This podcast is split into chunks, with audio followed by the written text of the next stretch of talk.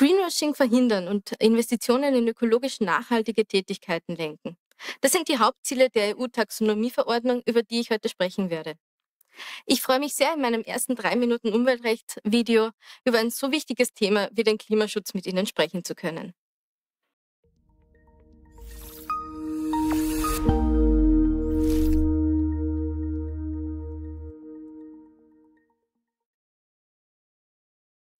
Grüß Gott und herzlich willkommen bei 3 Minuten Umweltrecht.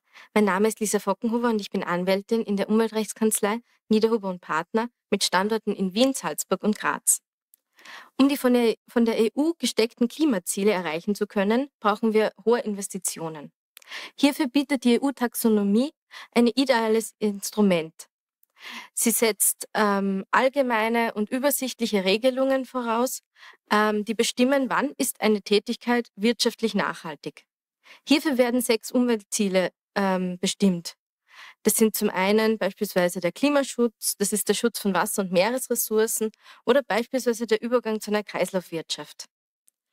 Und hierfür, für diese Definition, ähm, gibt es vier Voraussetzungen, um einer wirtschaftlichen Tätigkeit den Stempel ökologisch nachhaltig aufdrücken zu können.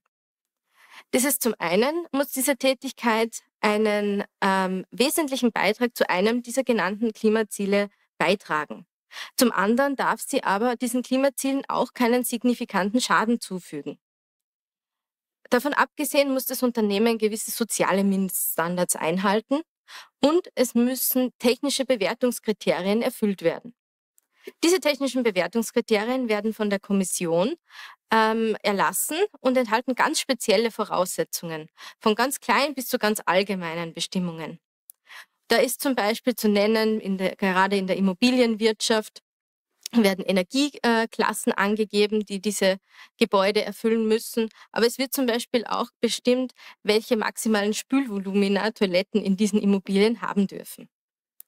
Es stellt sich natürlich die Frage, für wen gilt denn diese Verordnung? Und ich würde sagen, es geht weiter, als man zuerst denkt auf den ersten Blick. Denn natürlich gilt diese großteils für große Konzerne, für Finanzinstitute, die mit ihren äh, ökologisch nachhaltigen Fonds werben möchten. Zum anderen äh, wird die Finanzierungsfähigkeit von gewissen Projekten aber immer mehr davon abhängen, dass die Kriterien eingehalten werden.